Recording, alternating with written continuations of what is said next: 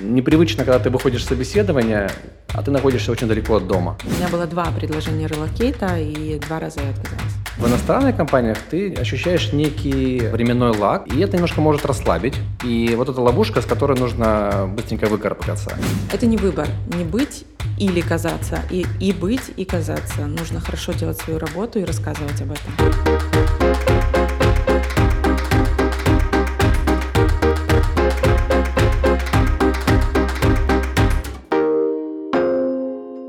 Привет! В эфире подкаст «Бизнес-школы Лаба. Умных любят» и наша постоянная рубрика «Переговорка». Здесь мы встречаемся с интересными людьми и обсуждаем разные рабочие моменты. Меня зовут Аня Облицова, я ведущая этой рубрики, а сегодня я буду говорить э, с Татьяной Лукинюк, генеральным директором Red Bull Украина. Таня, привет! Добрый вечер всем! И Виталием Верещагиным, генеральным директором Капарол Украина. Аня, привет! Таня, привет! Сегодня обсуждаем, как построить карьеру в международной компании. Таня, у вас больше 20 лет в международных компаниях, правильно понимаю? Да, в этом году буду праздновать 25 лет. Ура!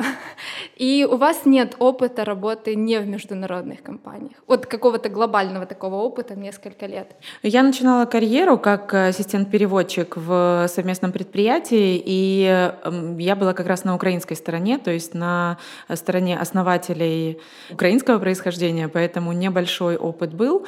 Но в этом же совместном предприятии я увидела, соответственно, американскую сторону, мне очень понравилась системность подхода, Э, их, э, в принципе, ведение переговоров в стиле. Это, в общем, очень подкупило и привело меня на международную сторону бизнеса. И сейчас вы делаете упор вот на карьеру в международных компаниях. Да. И будете гнуть свою линию. Посмотрим. Почему? Э, во-первых, никогда не говори никогда, конечно же. С другой стороны, в международных компаниях есть э, многое, э, что меня подкупает. Это системность подхода, это структурность. Вот все эти метания, которые испытывают украинские бизнесы, международные, прошли достаточно давно. Это определенный запас прочности, который есть у них и нет у локального бизнеса. Все это сопровождается, естественно, некоторой бюрократией и политикой, но, с другой стороны, мы всегда выбираем какие-то компромиссы, и для меня вот структурность, системность, огромная база опыта — это то, что привлекает в международных компаниях. Виталий, расскажите о своем карьерном пути. У меня он э, довольно-таки большой, и в нем были не только международные компании, хотя, наверное, я только что посчитал, что большая часть это все-таки международные компании. То, что Татьяна говорит, абсолютно согласен. Да, украинские компании, они довольно-таки интенсивно развиваются, да, из этого возникает некая турбулентность, потому что, как говорится по Насиму Талебу, шкура на кону, соответственно, все решения принимать нужно здесь и сейчас учитывая краткосрочную философию да, ведения бизнеса и долгосрочную. Из этого возникает некая такая дилемма, которая сказывается потом на корпоративной культуре. Есть, я думаю, плюсы и минусы в любой компании, и нет такого, что международное – это что-то белое, а там, не международное – что-то черное. Я думаю, и там, и там есть свои пятна, и каждая по-своему интересна в зависимости от компании, от продукта, от культуры и много-много таких моментов. Ну, вы для себя также выбираете карьерный путь в международных компаниях? Я пока не рассматриваю варианты выхода, поэтому я пока рассматриваю здесь э, достичь тех результатов, которые мы себе поставили. Никогда не говори никогда, но в ближайшей перспективе, я думаю, все-таки нужно доделать то, что мы начали, и уже потом думать, а что же, а что же дальше, развиваться здесь э, линейно или куда-нибудь э, смотреть в украинские компании. Поэтому пока я об этом не думаю, но я думаю, что мое сердце открыто, будет, а там посмотрим. Знаете, у меня такое представление, что чтобы попасть в международную компанию, нужно пройти семь кругов ада и куча собеседований и разных согласований. Это так или нет, Тань? Частично по вашему опыту я понимаю, что так. Вы в книге писали, что вы 11 собеседований проходили в Red Bull, да? Да, но я бы не сравнивала это прям с семью кругами ада. Во-первых, когда ты понимаешь процессы, в этом тоже преимущество международных компаний, ты сразу, допустим, когда тебя как кандидата рассматривают, тебе сразу рассказывают приблизительный путь, который ты пройдешь. Про 11 собеседований не рассказывали, но в целом было понятно, какой, какой путь это будет. Ну и разве не хочется бросить вот взять, ну сколько можно, 11 собеседований? Ой, я спокойно к этому отношусь. Во-первых, никто никуда не торопится. Начнем с этого. А, во-вторых, э, если есть желание, то абсолютно не смущает никакое ни количество собеседований, ни тестов. Гораздо сложнее, э, вернее, гораздо правильнее сказать тебе, если тебя что-то раздражает в этом процессе, что именно, и точно ли ты хочешь его проходить. А, потому что когда есть желание, вопросов не возникает. Да, 11 собеседований, я думаю, это всегда интересный путь, потому что если хороший интервьюер, то, возможно, себе можно открыть какие-то дополнительные моменты. Точно. И когда, да, и когда так сложно принимается решение о входе, также сложно принимается решение о выходе. И в этом тоже есть некая сбалансированность, которая, за что я люблю, да, международные компании, что эмоциональные решения, они не то чтобы отсутствуют, но их уже намного сложнее а, реализовать, нежели когда собственник руля, и он может за один день там, сменить всю команду. Это такая риск э, защита от эмоций, как в одну сторону, так и в другую. Потому что проводить один собеседование тоже еще то удовольствие для организации, которая ищет себе руководителя. Но процессы настраиваются так, что все понимают, что быстро это не будет, и нет ожидания, что это будет быстро. И, соответственно, да, такой долгий вход, но и, и долгое там тоже можно, и это есть право на ошибку, потому что если ты с тобой провели один собеседований, то никто не хочет с тобой будет быстро прощаться, потому что уже много сил инвестировано, в принципе, не знаю, там, скольких глаз, и никто не скажет, ой, мы ошиблись, так не может вся цепочка ошибиться. Соответственно, такой актив, да, сотрудник уже превращается в некий актив, и никто, и это уже совсем немножко другие правила игры и другое отношение а, к, к двум сторонам. А что это за цепочка? Э, кто вот вас собеседует? Это зависит от должности. Э, обычно это HR, они, условно говоря, проверяют такой э, входящий билет. Есть соответствие культуре компании, нет соответствия культуре компании, плюс какие-то базовые навыки, которые обязательно, или экспертиза, которая обязательно должна быть. Э, затем, в зависимости от структуры компании, это может быть там HR-директор, если, например, сначала рекрутер э, собеседовал, затем это нанимающий менеджер непосредственно, тот, кто будет себе брать в команду. И потом в международных компаниях, так как есть большая структура международная, дальше есть разные стейкхолдеры в других странах. Например, э, руководитель нанимающего менеджера, например, штаб-квартира, какие-то эксперты в разных областях, с которыми кандидат, по идее, должен соприкасаться. То есть в зависимости от сложности позиции и от ее места в иерархии это может быть принципиально разный набор людей. Виталий, вы много собеседований проходили? Например, э, в Капорол Украина? Меньше, чем 11, но тоже достаточно много. И с тех пор сама структура тоже поменялась. Появилась матричная структура, то, что говорит Татьяна, да, что не всегда тебя смотрят только вертикально, а также смотрят тебя еще функционально. Поэтому очень важно быть готовым к разным вопросам и э, к разным там, таким неким вызовам. Поэтому э, чем хорошо функционально? Он тебя проверяет как профессионала, а все остальные проверяют на тебя скорее более личностные, да, персональные достижения, ну и прочие моменты. И таким образом тебя очень хорошо видно на 360 градусов, что ты есть. И, ну и ты, соответственно, видишь, кто с тобой общается, с кем ты, возможно, будешь э, взаимодействовать. Поэтому не могу взять ничего плохого. Главное, чтобы это процессы соответствовали да, реалиям, чтобы это не было процесс ради процесса. Но в современном бизнесе, мне кажется, такое уже отходит в сторону. И последний мини-вопрос по этой теме. На какой самый сложный вопрос вам приходилось отвечать во время собеседований? Мини-вопрос подразумевает под собой неплохой ответ, да? У меня есть пример, выручу э, Виталика, пока он думает. Это как раз было в Red Bull, это было последнее собеседование, и это было 6 вечера. Я уже устала, потому что это была четвертая встреча за день. И у меня было собеседование с нашим Head of Legal и HR, такое прям а, а, необычное объединение. И я ну, располагающий к себе человек, мне достаточно легко сделать так, чтобы люди мне улыбались в ответ. И тут я 30 минут отвечаю на вопросы и просто вижу покерфейс такой. И я понимаю, что Штирлиц никогда не был так близок к провалу, как вот в этот момент. И мне-то говорили, что это все для галочки, а я чувствую, что вот прям нет, и пока не чувствую берегов. И тут э, вот мой интервьюер, он улыбается, говорит, ну все, официальная часть закончена, а теперь э, можно я просто из любопытства спрошу, а вот если бы вы завтра выиграли миллион долларов, что бы вы делали со своей жизнью? Ну, я там что-то ответила, типа, в принципе, то же самое, мне нравится работать в бизнесе, управлять бизнесом, там, часть на благотворительность, часть улучшила бы какие-то условия своей семьи, часть на образование, но в целом моя жизнь кардинально не поменялась бы. И потом мы еще разговаривали, разговаривали, он говорит, а знаешь, какой был самый главный вопрос собеседования? Я говорю, ну вот этот, небось, про миллион долларов? Он говорит, да. Причем важен не просто сам вопрос, а подход к нему. То есть когда ты говоришь человеку, все, официальная часть закончена, он расслабляется и начинает выходить наверх его реальное «я». И вот этим вопросом, в зависимости от ответа, человек показывает свою реальную мотивацию. То есть на самом деле он мотивирован продолжать работать так, как он работает, или нет. Ну, мне кажется, это немножко из разряда сложной психологии, но это было очень любопытно, э, потому что таких вопросов мне никто не задавал.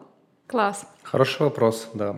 Я не вспомнил э, вопрос, я вспомнил больше, наверное, контекст, в котором э, я проходил когда собеседование. Их было несколько, и они были с переездом, проведением в другой, в другой стране собеседования. Да, и путешествия, сейчас тяжело об этом, конечно, говорить, но вот они были, да, были рабочие командировки в Европу, и два из них было в разных странах. Одно было в Беларуси, а другой, так совпали э, звезды там, пере, перемещающихся сотрудников, что назначили, назначили там. И это был мой первый визит э, в эту страну.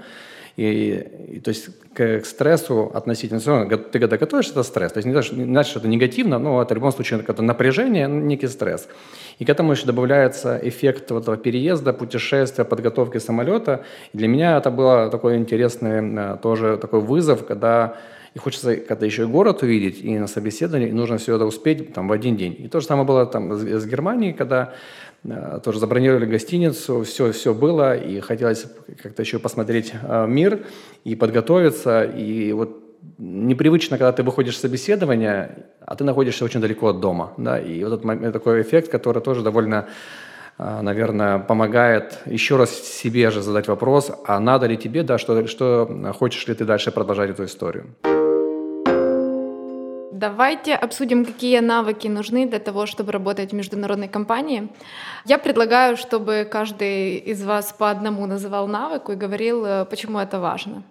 Тань, можно с вас начать. Я вот э, смотрела, кстати, буквально на днях одно из ваших интервью, и вы там говорите о таком навыке, как сочетание аналитического и гуманитарного ума э, склада ума. Слушай, ну это не совсем про международные компании или только про международные компании. Я скорее говорила о топ-менеджерах, что э, для того, чтобы быть топ-менеджером, тебе нужно часто со- соединять вещи, которые, ну, наверное, в теории или в жизни мы не так часто встречаем вместе.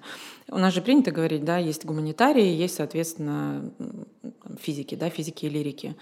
И способность соединять эмпатию, например, которая про гуманитарность, и при этом четкость в цифрах, которая про алгебру, например, э, мне кажется, это то уникальное сочетание, которое помогает э, человеку стать, претендовать, скажем, потенциально на топ-менеджера, на топ-менеджерскую позицию. Э, но это независимо от украинской компании или международной. Что тогда в международных компаниях? Виталий, что, каким нужно быть? Э, многогранная история, но один из таких факторов, я думаю, который отличает, наверное, международный от украинского подхода, это все-таки готовность играть в долгую. То есть долгие, мы говорили, 11 собеседований – это про долгий путь, соответственно, и никто не рассматривает на полгода, на год, на, на корот, на два, на три. То есть с тобой э, хотят взаимодействовать долго. И к этому нужно быть готовым, что с одной стороны, это хорошо, с другой стороны, быстрых э, результатов тебя никто не ждет, и, в принципе, их тоже достигать, наверное, и не нужно ради этого то есть, э, стараться э, делать. Поэтому вот готовность в долгую – один из важных критериев для работы международной компании. То есть быть уверенным в себе, что через год-два ты не сорвешься и не сменишь работу? Э, сорваться, сменить готовность, контекст может поменяться, но ты должен для себя понимать, что ты принимаешь некоторые обязательства, которых нигде не прописано. Да? Естественно, по закону ты можешь идти хоть на следующий день, но ты берешь на себя некую социальную ответственность, так можно сказать, перед э, компанией, что они с тобой не зря мучились, да, и ты будешь э, долго, там, три плюс лет с ними работать, и я не оправдывать, а может быть оправдывать э, все эти труды, которые были положены. С моей точки зрения очень важны коммуникации, причем коммуникации не только в команде, в которой ты находишься здесь, но и коммуникации, например, с коллегами из других стран или штаб-квартирой, потому что э, достаточно часто тебе приходится защищать бизнес-кейсы э, с людьми, которые, например, никогда не были в Украине и не понимают, какая здесь ситуация, и, соответственно, тебе нужно очень хорошо уметь рассказать о том, почему э, вы хотите сделать то, что вы делаете. И, естественно, связанная с коммуникацией самый простой и понятный навык — это знание английского, который, как это ни удивительно, достаточно часто все равно отсутствует на необходимом уровне. А знание других языков приветствуется? Э, конечно. Более того, это дает вам преимущество. Например, если вы знаете французский, у вас большой шанс устроиться в LVMH, Louis Vuitton, Moet Hennessy, где они очень приветствуют знание французского.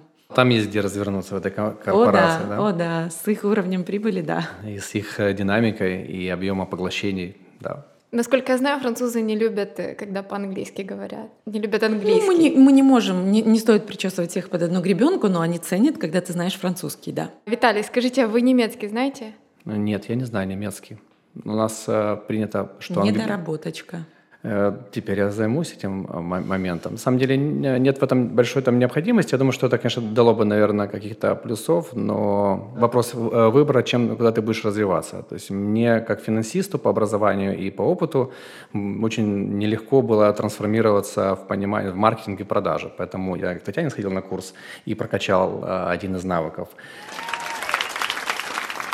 И для, для себя я определил, что я лучше в это инвестирую, это даст э, больше пользы компании, нежели э, язык, который я вытяну на какой-то такой средний уровень. Давайте я сделаю маленькую ремарочку. Капорол — это немецкая компания, и именно поэтому я спросила о немецком языке. Думаю, может, наши слушатели не знают об этом.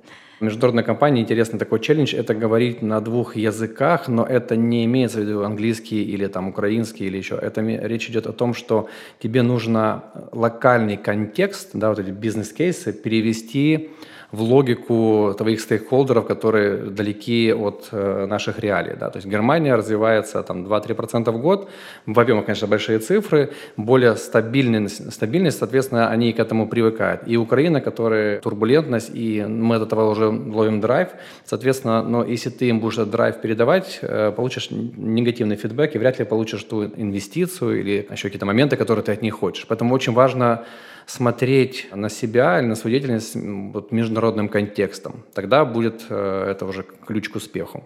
Что еще? Но с моей точки зрения любопытство, опять же, это не только для международных компаний, но это, в принципе, э, такое неравнодушие, энтузиазм и любопытство, желание узнать новое. Э, для международных компаний имеет особый оттенок, потому что есть огромные залежи данных, информации, best practice, э, которые можно позаимствовать из других стран, из других стран, и, соответственно, иметь конкурентное преимущество, которого нет у других. Это означает, что ты берешь время, ты инвестируешь его очень часто в нерабочие рабочее время для того, чтобы узнать, окей, что происходит у других, как они это сделали, ты пишешь своим коллегам, они этим делятся. То есть вот эта способность с помощью любопытства, во-первых, узнать новое, во-вторых, трансформировать для своего рынка, это прям такой э, э, хороший источник конкурентного преимущества. Ну и вот это делать больше, чем от тебя требует, да? О, это да. Нет, но мне кажется, украинский бизнес даст фору. Я соглашусь, да. С учетом а, динамики. А, на мой взгляд, еще важен такой момент, э, тоже понимать, общаясь с международными нашими коллегами на разных э, мероприятиях, всегда есть такой э, introduction период, да, это 5-10 минут перед началом какого-то там, либо митинга. И есть возможность себя представить, и как представляет себя каждый из сотрудников, всегда у нас немножко другая культура самопрезентации, ну, если короткая, да, мы обычно говорим, ну, там, имя, фамилию и что-нибудь еще, принято у них говорить э, в Европе да, о том, что там, семейный статус, хобби очень важно и какие-то еще моменты. Вот хобби – это процентов 30 твоей самопрезентации. О чем это говорит? О том, что личность имеет значение, и для того, чтобы быть такой интересной личностью для международных, для вот европейских э, коллег, наверное, нужно в себе тоже вырабатывать навыки развиваться, да, то, что Тиана говорит, плюс на какие-то на себя брать еще большие э, вещи с точки зрения социальной ответственности какой-то. И и хобби, которые ты любишь, этим э, дровишь, это все это очень, э, очень ценится, и это уважается потом и в работе. Поэтому, и опять же, точка соприкосновения с твоими э, коллегами в других странах. Поэтому вот такая многогранность и публичность этой многогранности очень приветствуется. Это неожиданно прям было. Когда в общении люди начинают в рабочем каком-то общении рассказывать что-то личное о себе, то я всегда думаю, ну зачем? Это все же менталитет наш украинский такой, да? Слушай, я тут вот не соглашусь, потому что, например, у нас в компании это не очень приветствуется. Но максимум ты можешь рассказать что-то связанное со спортом или там с культурой музыкой, если тебя что-то драйвит. Но, например, я люблю читать, это никому не интересно. Ни разу никто не спрашивал. Таня, просто твоя любовь к чтению для некоторых очень недостижимая планка. И даже я себя чувствую неполноценным, зная твой объем чтения в год. Отлично. Такой, так и задумывалась. Может быть, да, стоит убрать нолики, ты увидишь, как люди тебе пойдут. Может, это все же немецкая практика тогда? Но мы австрийская компания, в общем-то, недалеко. Австрийцы, кстати, часто шутят над немцами, что да, мы как немцы, но только у нас есть чувство юмора. Я скажу, да, у немцев, кажется, с юмором это да, я часто пролетаю, как говорится, мимо с, с шутками. Поэтому, ну, возвращаясь опять же к хобби, конечно, никто не даст тебе возможности долго рассказывать, за сколько ты пробегаешь, там, не знаю, полумарафон или сколько, э, какие-то глубоко, но а, засветить э, эти моменты, и это во всех, когда у нас приходит рассылка по новым каким-то сотрудникам э, в центральном офисе, есть отдельный маленький абзац, про другую часть жизни. Возможно, это не относится ко всем международным компаниям, потому что компания Капарол это, это семейный бизнес, и немножко тут, наверное, придерживается некоторых семейностей. Да. Возможно, это и есть отпечаток. Что еще важно, Таня, как вы думаете? Какой навык? Готовность развиваться, и это означает в том числе переезжать в другие страны, принимать на себя новые роли, потому что э, в международных компаниях в большинстве очень принято переводить людей с места на место, чтобы у тебя был разный опыт, и ты его развивал. И э, это, естественно, сопряжено с определенными рисками, то есть, условно говоря, каждые 2-3 года ты подвергаешься риску, потому что тебе предлагают что-то новое. Достаточно сложно, будучи системными, структурными, вдруг принимать для себя риски, риски, но есть прямо культура компании, например, у Procter Gamble, они прям говорят, you are either up or out, то есть ты либо поднимаешься по структуре, ну там расширяешь свою экспертизу, либо ты уходишь с компании. То есть прям такой жесткий подход. Я с таким жестким не встречалась, но вот это постоянные возможности, которые у тебя есть, и риск, который с ним сопряжен, вот это нужно достаточно четко оценивать и быть готовым. Но у вас была возможность релокейта? Э, да, я отказалась. Добавить еще стоит, опять же, наверное, момент такой ответственности за результат, потому что вроде бы при всей дипломатичности, при всей там некое спокойствие, от тебя все равно ожидает получить в конце результат тот, за который ты несешь ответственность. Ты можешь на протяжении там, периода объяснять, что не получается, как получается, но в целом, по большому счету, тебя ждут э, результат, и, э, возможно, в украинской культуре, пока что ведение бизнеса, или пока не то, что видел я, спрос за результат, он более агрессивный, да, более жесткий, в хорошем смысле этого слова. В европейской культуре немножко все полайт, но ответственность за себя никто не снимает, и ты, несмотря ни на что, должен каким-то образом достичь той цели, максимально. Ну или, по крайней мере, возможно, ты должен, можешь коммуницировать, почему там нет, но в целом, несмотря на всю доброту, это отразится на твоей оценке и на дальнейшей работе. Слушай, ну тут, мне кажется, украинские компании дадут фору любой международной, потому что там ты либо даешь результат, либо ты уходишь. И этот результат очень быстро нужно да, дать. здесь важно, что несмотря это некая ловушка нашего культурного восприятия, я сказал, что э, в украинском бизнесе агрессия за, спро, э, за спрос она выше, и ты это чувствуешь, что если ты не принесешь, э, завтра тебе, ну, с тобой, условно говоря, да, а в иностранных компаниях ты не, ощущаешь некий э, такой э, временной лаг, и это немножко может расслабить. И вот эта ловушка, с которой нужно быстренько выкарабкаться. То есть ты не ощутишь такого давления, но ты ощутишь очень холодное принятие того или иного решения. Но с другой стороны, в украинской компании ведь намного проще быстро давать результат, чем международный. Или это тоже мое представление такое? Просто там нет бюрократии, э, нет э, долгих согласований. Это тоже зависит от э, структуры и насколько она большая. Плюс в украинских компаниях есть собственники, которые сегодня говорят одно, завтра говорят другое. Они имеют на это право абсолютно, потому что в отличие от международных компаний, украинские могут себе позволить оппортунизм. И это прекрасно. Поэтому, когда жалуются, что нет долгосрочных стратегий в украинских компаниях, компаниях. Э, я понимаю эту жалобу, но это нормально. С одной стороны, да, оппортунизм присутствует, с другой стороны, есть э, очень меняющаяся адженда, которая сегодня может быть одна, а завтра другая. Очень часто не выстроены процессы, и, соответственно, отделы, люди, позиции находятся в конфликте.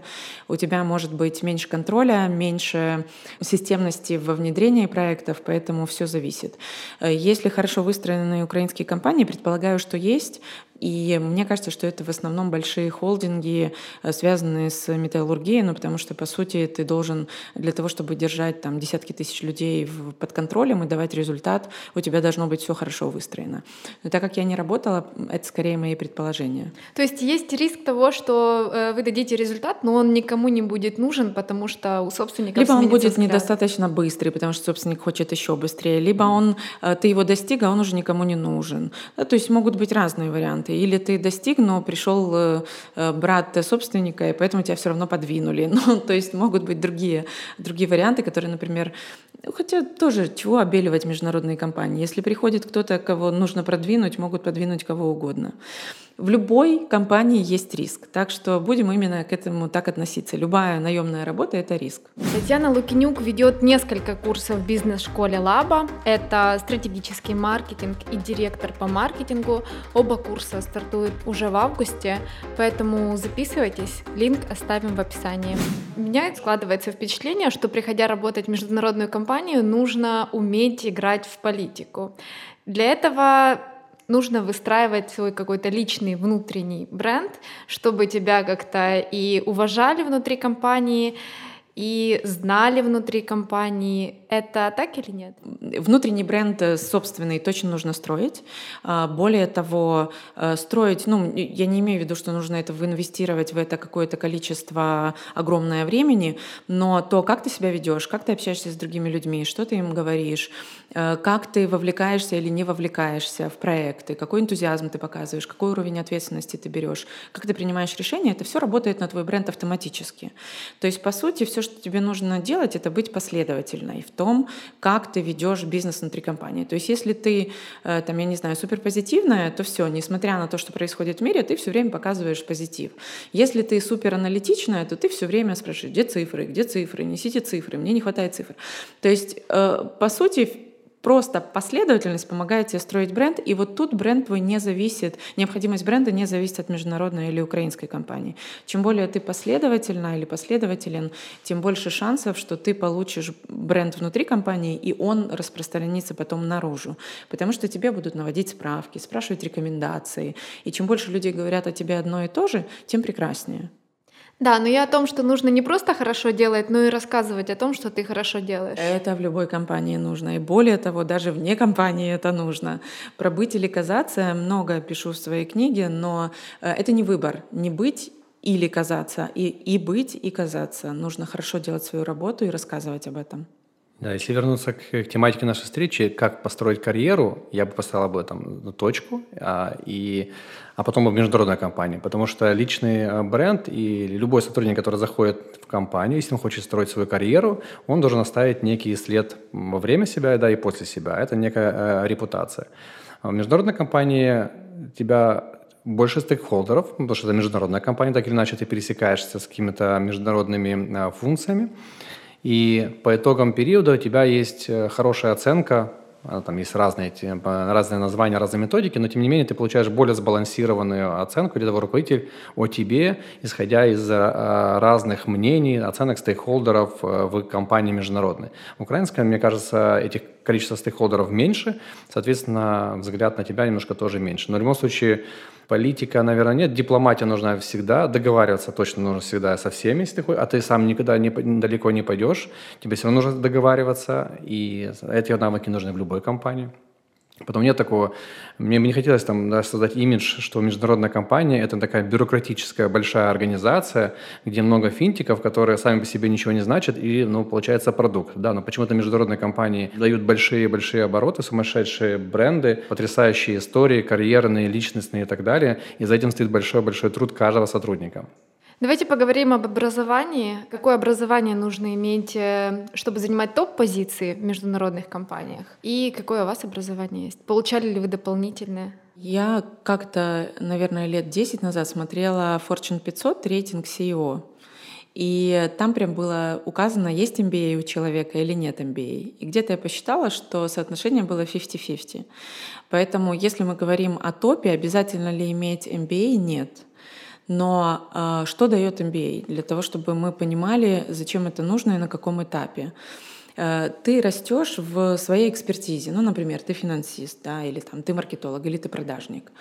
А, чем отличается топ-менеджер от специалиста? Тем, что он видит компанию не из своего угла, а, скажем, сверху, горизонтально, глядя на все отделы одновременно.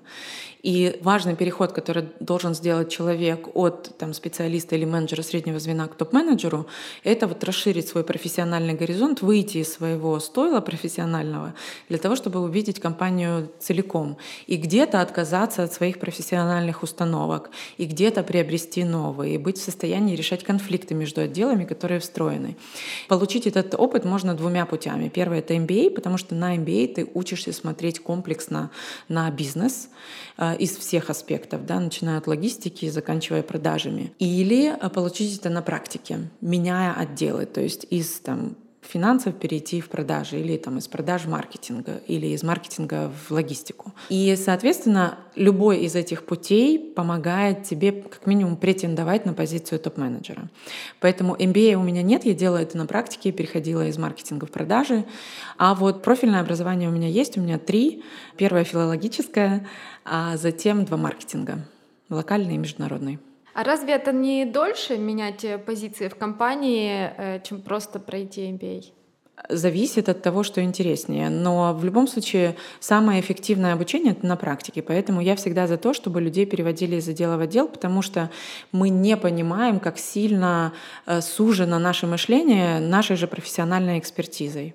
Мне повезло, или не повезло, у меня есть MBA, но э, я точно могу сказать, что э, если ты хочешь быть топом, одного высшего образования, базового, да, этого недостаточно. Абсолютно недостаточно, потому что время меняется, и развиваться нужно постоянно. И хорошо, когда есть возможность перемещения, да, или твой, там, твой выбор, и здесь действительно компания позволяет.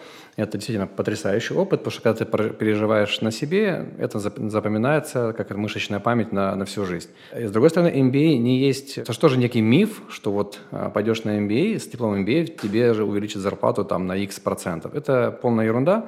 Те, кто на это себе в это, в это верит, я думаю, они потом разочаровываются, потому что это между собой никак не связано. Это может привести к какому-то росту, но если ты хорошо разобрался, начал применять на практике, у тебя есть практически реальные результаты. За диплом MBA никто платить не, не будет.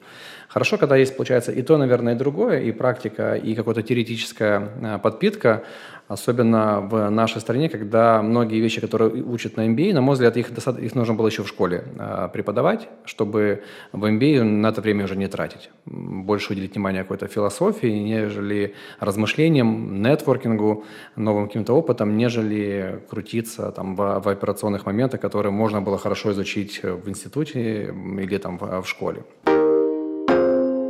Тань, вы бы покинули свою гендиректорскую должность, если бы вам э, предложили должность э, в другой компании, но не насколько высокую?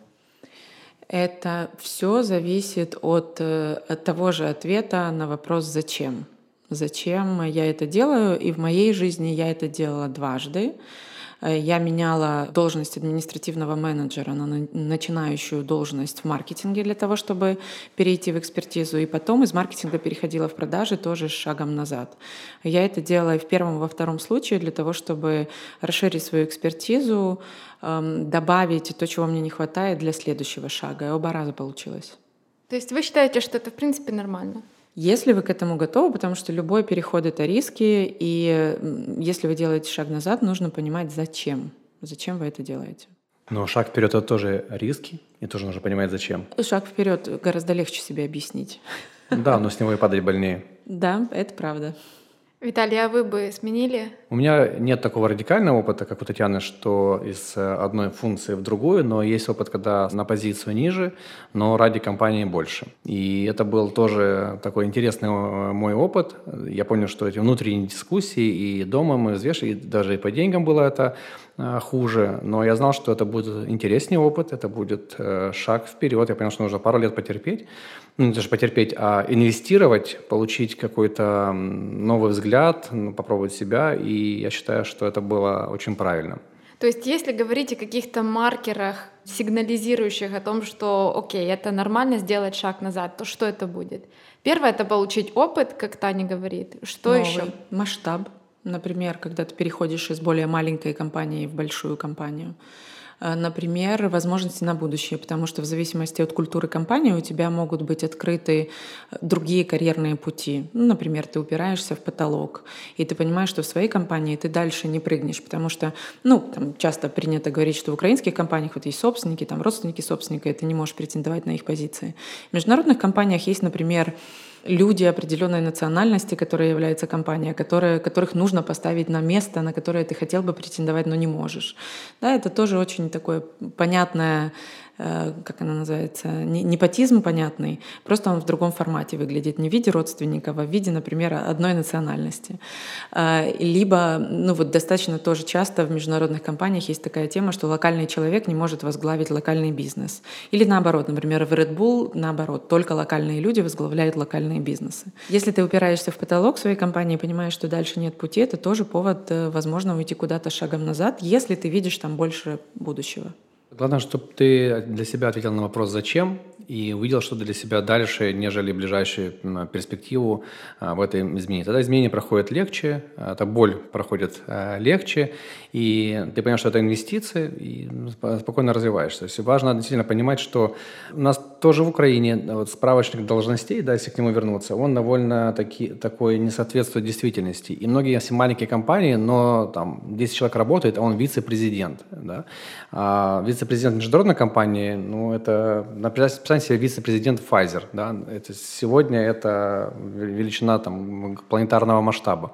Поэтому это хорошо, мне кажется, уйти с маленькой компании, с большой должности в большую компанию на маленькую должность. Это точно будет правильный путь, для, если ты хочешь, конечно, развиваться а, и, и узнать что-то новое, бросать себе вызов. Расскажите о своей самой большой ошибке, которую вы совершили в карьере.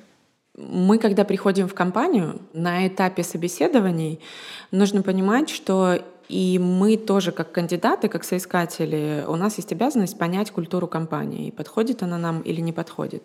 Потому что когда мы юные, мы как пластилинчик, мы можем встроиться в любую культуру. Чем более зрелыми мы становимся, тем больше мы похожи скорее на уже готовую или такую более жесткую форму пазла, которая встраивается, встраивается, но далеко не всегда, и далеко не всегда на 100%. Поэтому чем старше ты становишься с точки зрения своего опыта, знаний и управления людьми, тем более важно нам понять, какая культура. И вот э, одна из моих э, компаний, в которой я провела 40 дней, потому что я просто не смогла больше существовать в этой культуре. Вот она, к сожалению, я очень хотела сменить э, как раз э, направление э, деятельности и настолько хотела, что я закрывала глаза на все. И когда я пришла в первый день компании и столкнулась с хамством, с грубостью, несмотря на то, что это была международная компания, с абсолютной иерархичностью, которая подразумевала только общение сверху вниз и больше никак, я очень быстро приняла для себя решение, что в этой культуре культуре, мои сильные стороны не имеют шансов развиться, показать себя, я не готова давать результат. То есть у меня не было никакого энтузиазма идти на работу и отдаваться целиком. И я решила, что не буду мучить ни себя, ни компанию, мы достаточно быстро расстались. И это было очень правильно. 40 дней это еще достаточно долго. Да, наверное, потому что я все-таки более старшее поколение, мы даем какие-то шансы. Я знаю, что с точки зрения джензетов или миллениалов вы гораздо быстрее принимаете такие решения. Виталий, какие у вас ошибки были? Ошибок много, да, не обо всех хочется говорить публично. Я думаю, что одна из моих, э, может быть, постоянно то, над чем я работаю, это вопрос моей внутренней трансформации от финансиста к генеральному да, директору, то есть к топ-менеджеру. И здесь вопрос коммуникации. То есть э, для финансиста хорошо посидеть там в Excel, в цифрах. Это такой классный мир, где все четко и понятно. И он, он прекрасен по-своему, потому что ну, действительно у тебя все сходится. А когда ты начинаешь управлять, ты понимаешь, что сегодня тебе этого не хватает, и нужно свои мысли как-то да, доводить э, дальше. И вот эти поначалу мне казалось, что всем все понятно, ну, моей команде все, то, что я говорю, это же все логично и понятно, я же себя четко картинку вижу. Но как оказалось, что мы вообще друг друга не понимали, и я понял, что и до сих пор я над этим работаю, и считаю, что это всем нужно развивать, особенно точно мне. Это чем больше коммуникаций, коммуникации, коммуникации. Говорить то, что ты думаешь, и говорить это несколько раз в разных интерпретациях, и это даже для себя очень хорошо тоже помогает э, развивать э, себя. И чтобы подытожить э, все, что мы здесь наговорили, дайте один лаконичный и емкий совет. Что же делать, чтобы построить карьеру в международной компании? Я буду очень кратко. Иметь шило в попе. Не сидеть на месте, иметь много энтузиазма для того, чтобы делать невероятные вещи. Универсальный. Ну да, а добавление к шилу, потому что энергия, без энергии вообще без шансов, да. Второе, это все-таки никогда не сдаваться и не останавливаться на достигнутом, вне зависимости, что бы ты ни достиг и как, куда бы ты ни упал. Всегда это всего лишь момент, а впереди еще может быть всего многого интересного. И вот для себя и для всех, я думаю, что вот два момента – шила и никогда не сдаваться может привести к потрясающим результатам. Класс. На этой вдохновляющей ноте будем заканчивать. Таня, Виталий, спасибо большое, что пришли, поделились своим опытом. А, получился интересный разговор. Аня, спасибо за интересные вопросы. Аня, спасибо, что пригласила. Рад э, знакомству Татьяна, рад видеть. И надеюсь, э, мы создали ценность для слушателей. И, возможно, кто-то сделает какие-то выводы для себя от нас и когда-нибудь нас вспомнит. Сто процентов. А я напоминаю, что это был подкаст бизнес-школы Лаба «Умных любят» и наша постоянная рубрика «Переговорка». Подписывайтесь на нас в соцсетях, ставьте лайки, колокольчики и делитесь этим выпуском с друзьями, которые хотят работать в международных компаниях.